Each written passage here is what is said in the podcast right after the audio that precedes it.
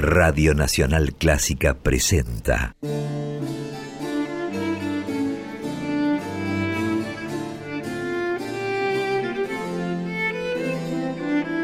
Clásica en La.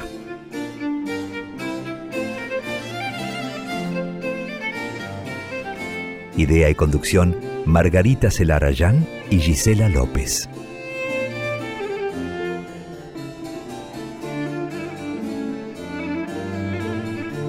Hola, ¿cómo están? Comenzamos Clásica en La, este programa que compartimos todos los jueves de 18 a 20 y que dedicamos a las trayectorias, creaciones, actividades de compositoras y de directoras de todos los tiempos.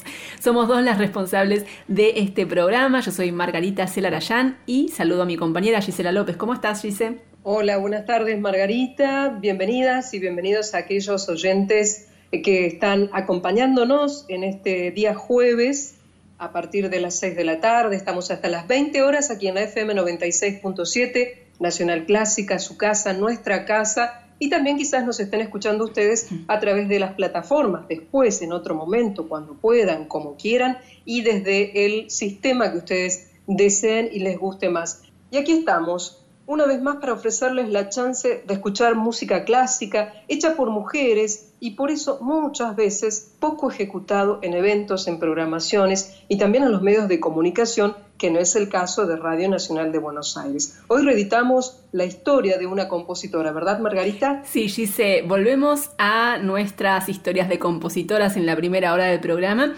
y la propuesta de hoy es compartir la historia y también algunas creaciones de una compositora, pianista y pedagoga cuya historia comienza a mediados del siglo XIX en Alsacia.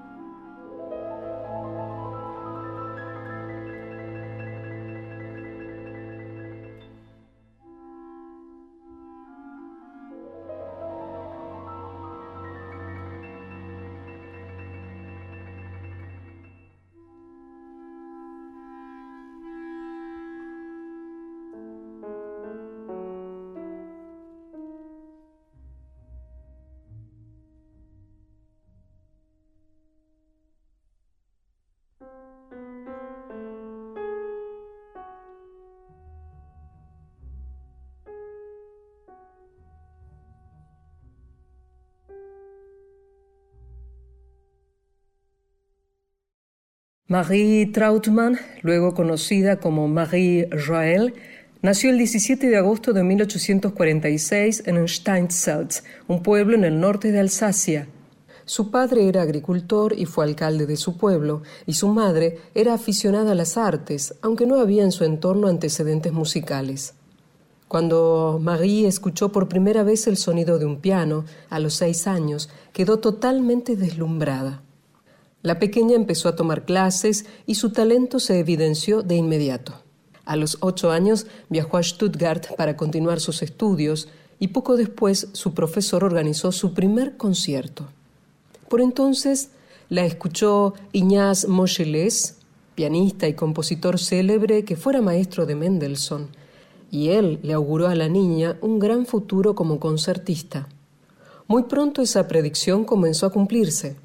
En los años siguientes y hasta su adolescencia, Marie realizó más de 100 recitales en ciudades de Francia, Alemania y Suiza. En 1862, a los 16 años, la muchacha se trasladó a París para estudiar en el conservatorio y apenas unos meses más tarde ganó el primer premio de piano en esa institución.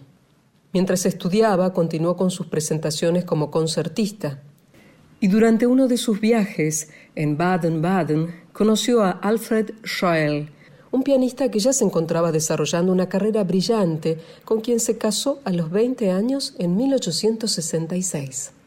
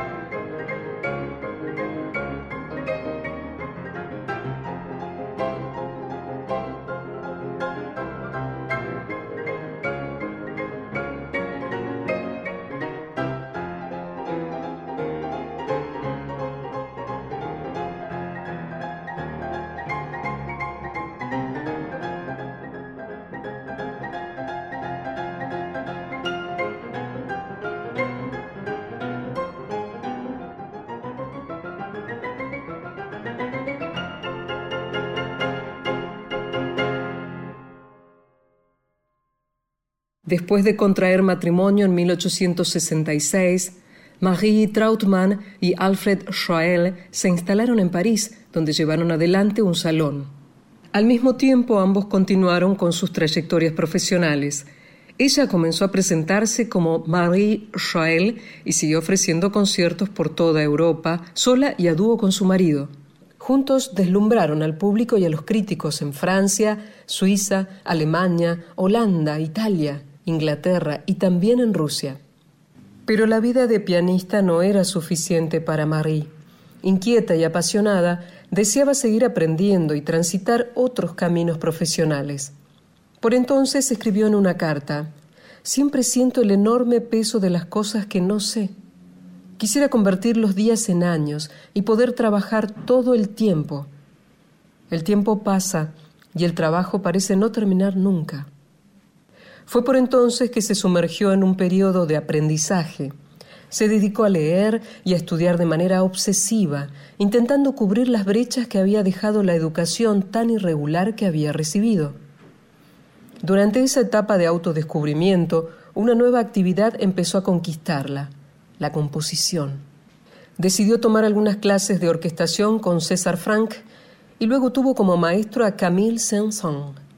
Poco después, en 1871, algunas de sus piezas para piano empezaron a publicarse y en los años siguientes varias de sus obras se interpretaron en Francia y en Alemania. Como compositora, Marie lograría el respeto del público, de críticos y también de sus colegas cuando en 1887, a instancias de Saint-Saëns, se convirtió en una de las primeras mujeres en formar parte de la Sociedad de Compositores de Francia.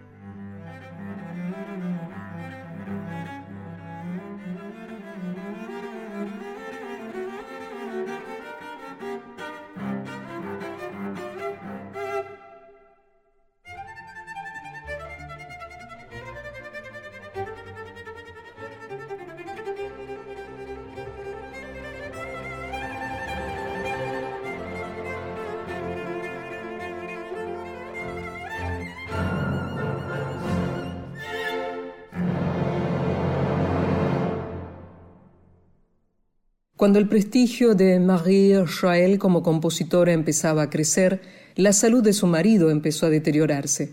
Alfred falleció en 1882 y al poco tiempo murió también la madre de Marie. La pianista y compositora encontró entonces un refugio en el aislamiento. Comenzó a dedicar más tiempo a la docencia y empezó a emprender el camino que marcaría su rumbo en los años siguientes. Hacía tiempo que Marie había conocido a Franz Liszt y había quedado impactada con sus interpretaciones. Más tarde, entre 1883 y 1885, visitó al gran compositor y pianista en Weimar como parte de la comitiva que solía acompañarlo en jornadas de estudio y de interpretación. Allí Marie ofició de correctora de pruebas, de asistente y acompañó a Liszt como pianista en conciertos privados. Entonces decidió que su misión principal sería intentar transmitir la influencia de Liszt a las futuras generaciones. En la década de 1890, Marie Joël ofreció una serie de conciertos muy relevantes en París. Allí interpretó las integrales de la obra para piano de Liszt y de Schumann y fue la primera en ejecutar las 32 sonatas de Beethoven. Pero después de esos acontecimientos, a los 45 años se retiró de la escena y se dedicó a desarrollar un método de piano con el que buscó transmitir el espíritu listiano. Para eso se dedicó a estudiar y a incorporar en su método elementos de fisiología, anatomía, física, química, matemáticas y psicología. Con esas herramientas eligió concentrarse en el ejecutante, tratando de analizar cómo produce la música. Así fue como concibió su tratado El toque, también conocido como el método Rael, en el que propuso un aprendizaje que pudiera permitir a cada músico alcanzar un estado psicofisiológico propicio para liberar su energía y poder así recrear y hacer vivir la música.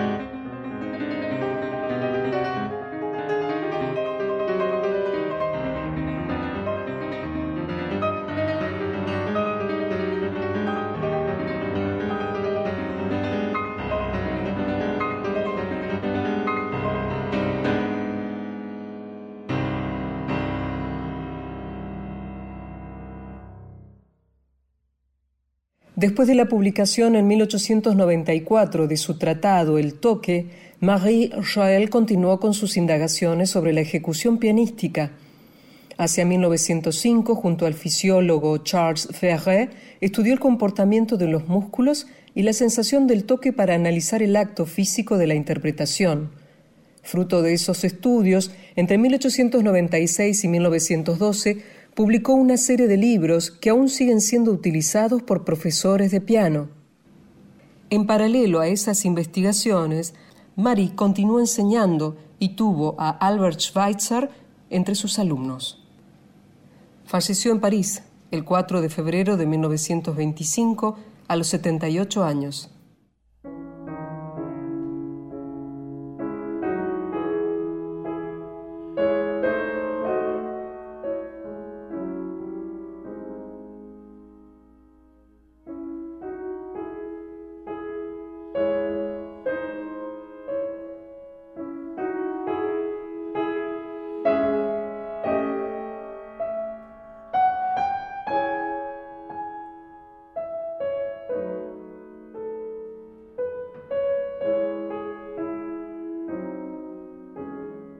Pianista, compositora y pedagoga de renombre internacional, en las últimas décadas del siglo XIX y los primeros años del siglo XX, Marie Trautmann Joel, o simplemente Marie Joel, fue una mujer asombrosa, curiosa, ávida por aprender, obsesionada por entender en profundidad el fenómeno de la ejecución pianística, no se conformó con ser ella misma una gran concertista. Hacia 1877 escribió soy un mal muchacho. Ya no soy la Marie que tocaba el piano, que cosía, que hablaba. Soy un ser completamente nuevo, que no hace más que escribir y sumergirse en su propio interior. Como pedagoga, escribió once libros sobre técnica pianística y como compositora completó casi 80 obras que comprenden piezas para piano, obras de cámara, una ópera, música orquestal, conciertos y canciones como el ciclo La leyenda de los osos del año 1879.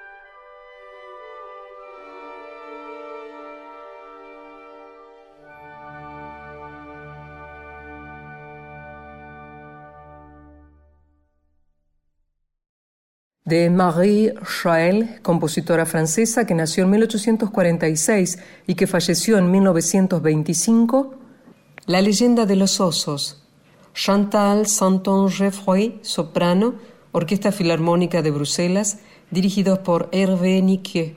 Y antes escuchamos también de Marie Chael, primer movimiento del concierto para piano y orquesta número 2, David Violi, piano, Orquesta Nacional de Lille, dirigidos por Joseph Swensen. Y luego, dos valses, opus 8, Lydia Bezeak y Zanya Bezeak, piano a cuatro manos. Además, tercer movimiento del concierto para cello y orquesta en Fa mayor, en cello, Xavier Philips, Orquesta Filarmónica de Bruselas, dirigidos por Hervé Niquet. Y finalmente, Persecución, número uno de 18 piezas para piano basadas en la lectura de Dante, versión al piano Cora Irsen.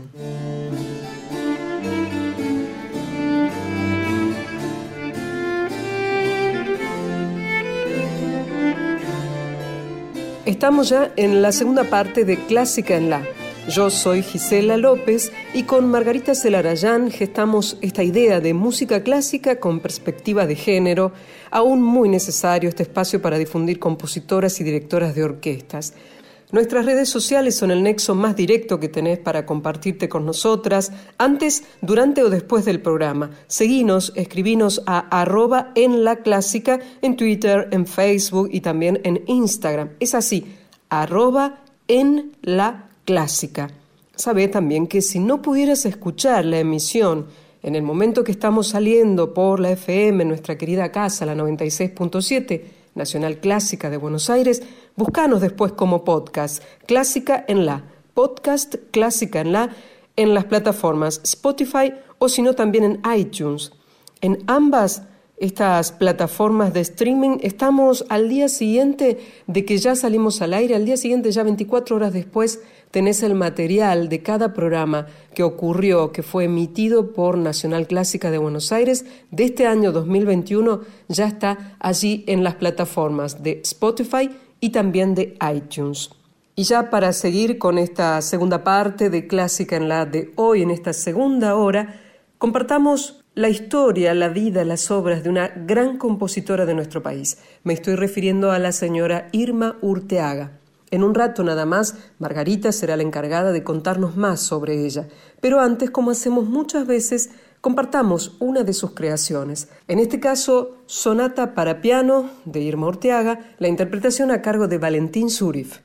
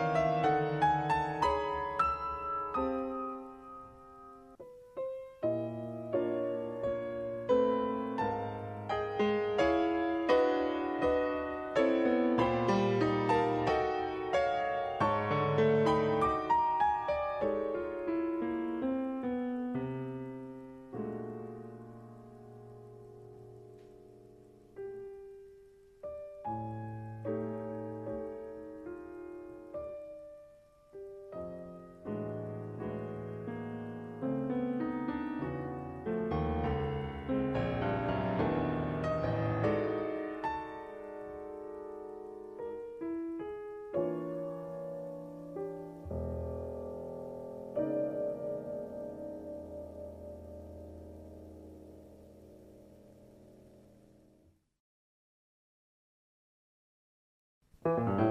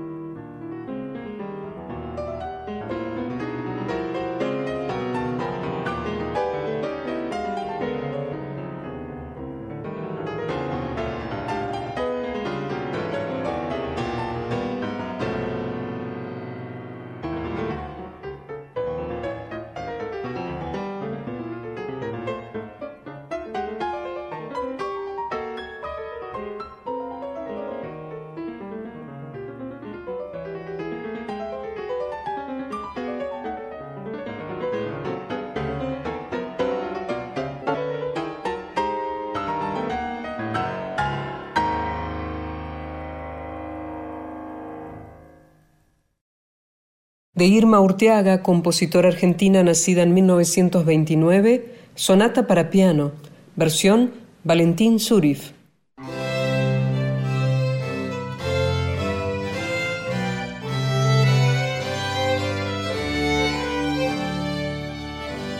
Estamos en Clásica en La por la 96.7 hasta las 20 compartiendo creaciones, trayectorias, actividades de compositoras y de directoras. Y ahora vamos a dedicarle un espacio del programa a una de las grandes creadoras de nuestro país, una de las grandes compositoras argentinas. Me refiero a Irma Urteaga, admirable compositora, también queridísima y muy respetada docente, pedagoga, pianista. Irma Urteaga nació en San Nicolás, provincia de Buenos Aires, el 7 de marzo de 1929. Estudió música en Paraná y también en Buenos Aires. Se graduó como profesora de piano en el Conservatorio Nacional de Música Carlos López Buchardo en el año 1959 y después egresó también del mismo conservatorio en la carrera de composición. Tuvo algunos grandes maestros como Roberto Camaño, Roberto García Morillo, Valdo Llamarella, Alicia Tercián, Carlos Sufern. Estudió también Irma Orteaga en el Instituto Superior de Arte del Teatro Colón, dirección coral y también dirección instrumental. Y se fue especializando en el repertorio de cámara y en la ópera. Empezó su actividad profesional dirigiendo coros de escuelas y más adelante, hacia la década del 70, trabajó como maestra interna del Teatro Colón y también fue directora del taller de ópera del Instituto Superior de Arte del Teatro Colón. Y de esa manera fue orientándose y especializándose justamente en el repertorio operístico. Eso la llevó en la década del 80 a viajar a Ecuador, para trabajar en el montaje de las primeras temporadas de ópera que se realizaron en ese país tuvo una amplísima actividad como docente, principalmente en las dos instituciones donde ella se formó, que fueron el Conservatorio Nacional y el Instituto Superior de Arte del Teatro Colón. También tuvo una muy importante actividad como pianista y como compositora atravesó varias etapas. En sus obras tempranas, Irma Orteaga reconocía haber recibido influencias de compositores como Prokofiev, como Bartok, también con algunas incursiones en el atonalismo. Después, a mediados de la década del 70, se alineó con las corrientes de vanguardia de la época y por último, a partir de los años 80, empezó a buscar y a desarrollar una síntesis de esas experiencias que había transitado en su trayectoria como compositora en el pasado y su catálogo de obras es muy amplio en los más diversos géneros, compuso ópera, compuso canciones, también obras de cámara, música para piano, obras orquestales, recibió varios premios como el Premio Municipal, el Premio Nacional y también Irma Orteaga fue junto a Amanda Guerreño una de las fundadoras en el año 2004 del Foro Argentino de Compositoras, del cual también fue vicepresidenta. Vamos a escuchar más música de Irma Orteaga, esta gran compositora argentina vamos a compartir un movimiento, el tercer movimiento de la obra Tiempo de Memorias, una composición de la década del 90, de mediados de la década del 90. La escuchamos por el trío Cine Nomine que integran Amalia del Giudice en clarinete, Rafael Delgado en cello y Estela Tellerman en piano.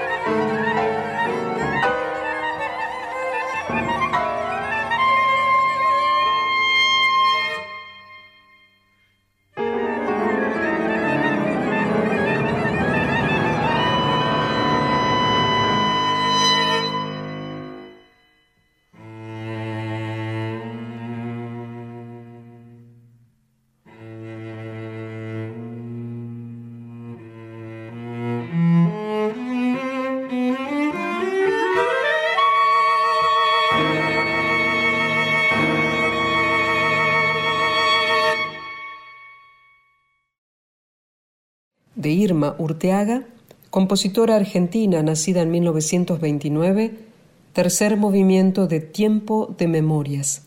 Trio sine nomine, Amalia del Giudice en clarinete, Rafael Delgado en cello, Estela Tellerman al piano.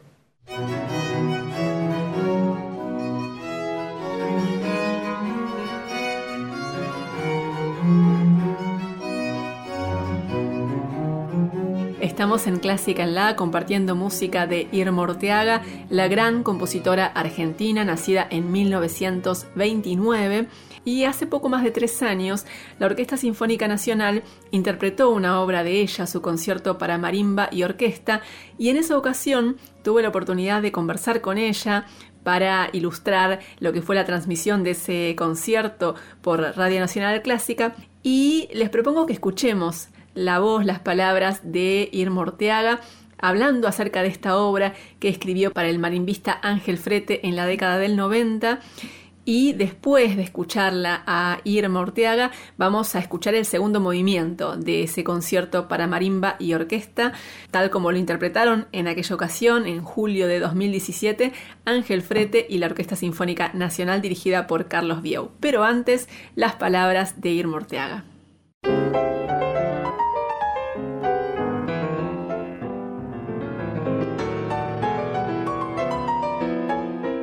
Tenemos el privilegio de conversar con Irma Orteaga. Hola Irma, ¿cómo estás? Encantada, Margarita. Yo te conocía ya de hace unos años de Radio Nacional, porque he estado siempre relacionada con una radio de esa categoría. Te puedo decir desde mi adolescencia. La pasé en Paraná y escuchaba Radio Nacional cuando se podía, porque dependía de los vientos, ¿viste? Si había buena transmisión o no. Pero cuando podía escuchar yo era feliz. Irma, hoy vamos a estar escuchando su concierto para marimba y orquesta, en realidad una revisión de ese concierto. Es una obra que se estrenó hace poco más de 20 años, en el año 1996. ¿Cómo fueron los orígenes de esta obra? Bueno, los orígenes de todo lo que yo escribí para marimba se lo debemos a un gran instrumentista, un virtuoso de la marimba, que es Ángel Frete. Ángel Frete empezó allá por los años, por ahí por el 90 empezó, a movernos a todos los compositores para que escribiéramos para marimba, porque no existía un repertorio de música académica, no existía más que nada un repertorio de música popular. Así que lo que escribimos para marimba los argentinos en los primeros tiempos se lo debemos a Ángel, porque él nos incentivó. Y con respecto a este concierto de marimba, fue él también el que nos dijo, chicos, escriban, escriban, porque va a salir un concierto eh, para marimba que el, el, secretario de Cultura lo va a instrumentar. Después no sé qué pasó cuando fueron a tratar de publicar esto para que la gente se enterara y presentara obras.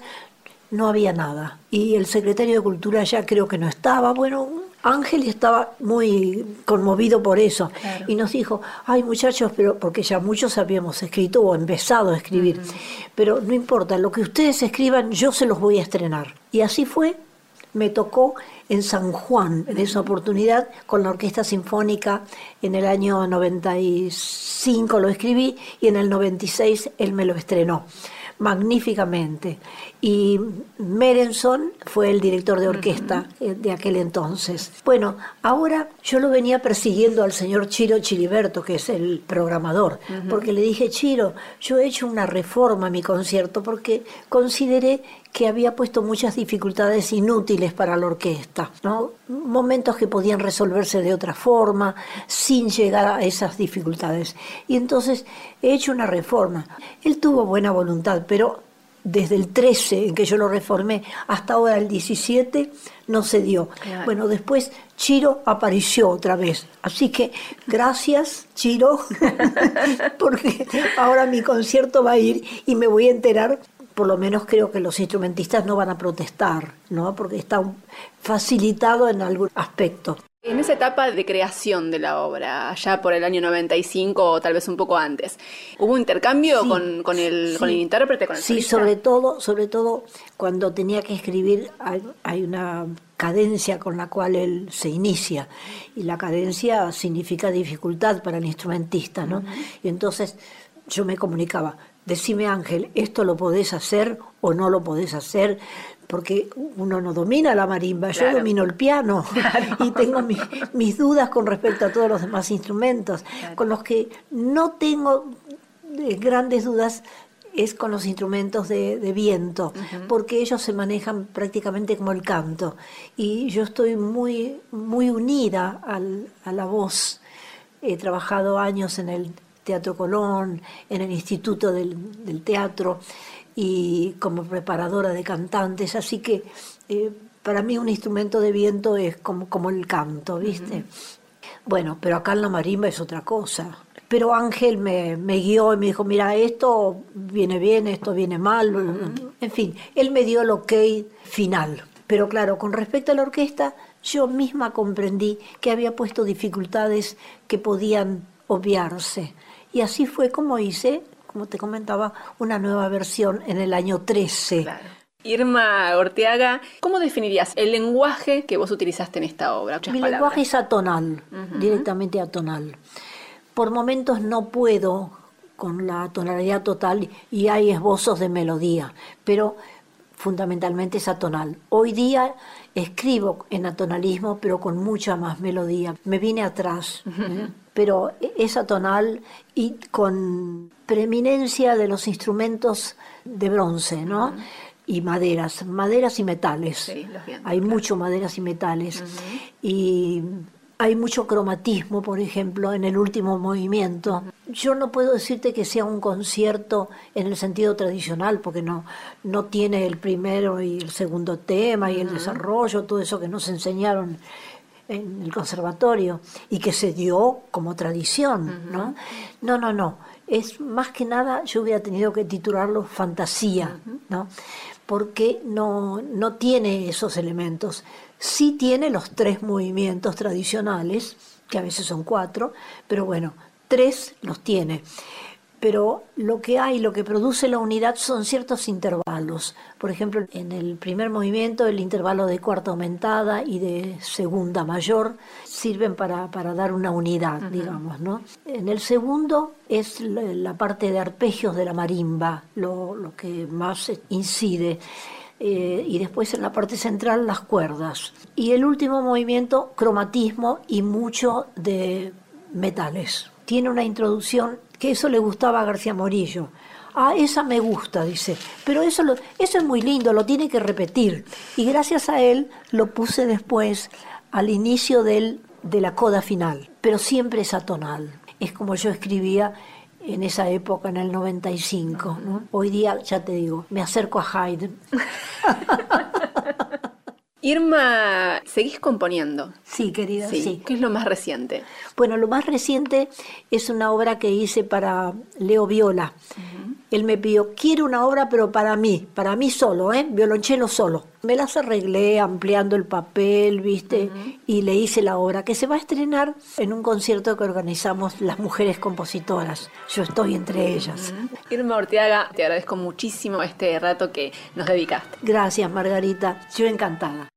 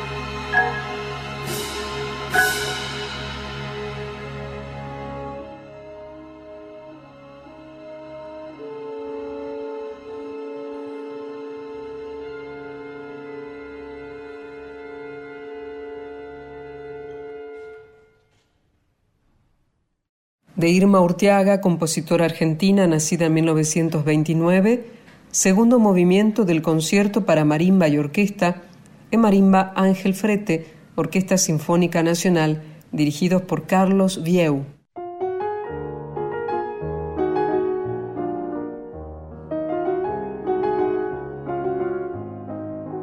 Estamos en Clásica en la hasta las 20 por la 96.7 y ahora nos vamos a dedicar a una directora de la actualidad, una de las grandes directoras de nuestro tiempo, que es Ji Yong-sung. Es una directora coreana, nació en 1975 en Busan, en Corea del Sur, ella empezó desde muy chiquita tocando el piano y realizó muchos conciertos como pianista en su infancia y en su adolescencia, pero después se fue inclinando hacia el terreno de la dirección orquestal. Estudió en Berlín y en Estocolmo y en el año 2002 hizo su debut como directora en Berlín. Pero unos años más tarde se produjeron dos acontecimientos que definitivamente la catapultarían a lo que podemos llamar las primeras ligas del panorama musical internacional. ¿Qué sucedió? En 2006, Ji Yeon-sung ganó el primer premio en el concurso internacional de dirección Georg Scholti y al año siguiente, en 2007, ganó otro concurso muy importante que es el concurso de dirección Gustav Mahler en Bamberg.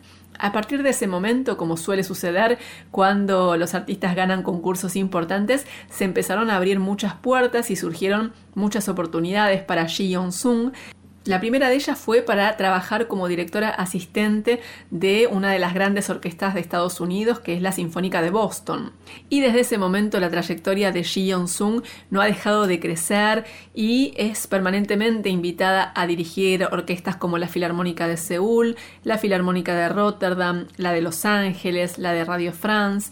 Fue también directora principal de una orquesta en Corea del Sur, de la Filarmónica de Gyeonggi y hace 10 años, en 2010, Ji Yong-sung dirigió en el Teatro Colón, en la temporada que marcó la reapertura del teatro después del cierre durante los trabajos de remodelación y en aquella ocasión dirigió un concierto de la Filarmónica de Buenos Aires, que para aquellos que traten de recordar si estuvieron o no, les cuento que fue un concierto en el que también estuvo Jean-Yves Thibaudet como solista tocando el concierto en fa de George Gershwin, un concierto que dirigió Ji Yeon-sung, una de las grandes directoras de nuestro tiempo.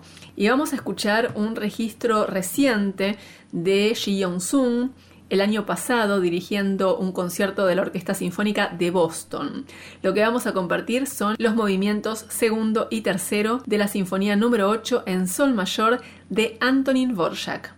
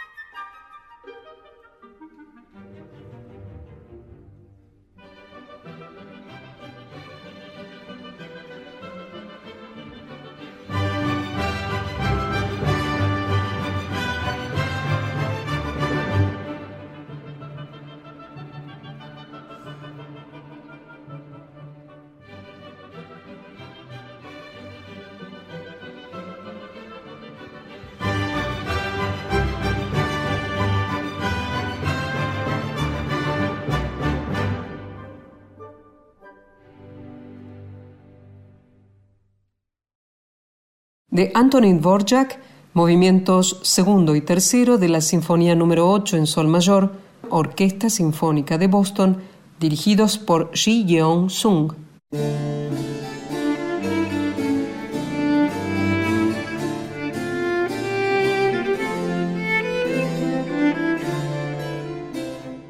Y llegamos al final de un nuevo programa de Clásica en la con otro encuentro en el que estuvimos viajando, como nos gusta hacer habitualmente, ¿no? En el tiempo y en el espacio, yendo y viniendo. Y empezamos en el siglo XIX y terminamos en la actualidad. Y nos encanta eso de poder ir y venir todo el tiempo. Y sobre todo que siga habiendo, como decimos Margarita, material eh, grabaciones de buena sonoridad para poder compartir con ustedes. También estamos haciendo gestiones para que se nos provea también de material, de información, eh, de, otras, eh, en este caso directoras, también artistas creadoras de nuestro tiempo, buscando también gestionar la promoción de los eventos virtuales, por cierto, que están surgiendo cada vez más en las redes. No nos cansamos de decirlo porque realmente ahí también nos provee a nosotras de información y de visibilización de estas mujeres que quizás este, son de nuestro siglo, del siglo pasado, pero son contemporáneas nuestras y no las conocemos y eso está ocurriendo, eso está cambiando y ya nos motiva un montón. Pero ya sabemos, llegamos al final tras la música, las palabras, la información y esta compañía que esperamos sea sin estridencias para ustedes, eh, solo podemos agradecer. Agradecer a la parte técnica, a Ignacio Guglielmi, a Diego Rosato por la edición y la compaginación de este programa, a las operadoras, a los operadores de control central de Radio Nacional Buenos Aires y claro, a vos, de verdad, gracias a vos y a ustedes que nos escuchan cada jueves de 6 a 8 pm eh, en esta FM 96.7 Nacional Clásica y a Margarita Celarayán por su renovado esfuerzo en cada emisión. Yo soy Gisela López, que estemos bien.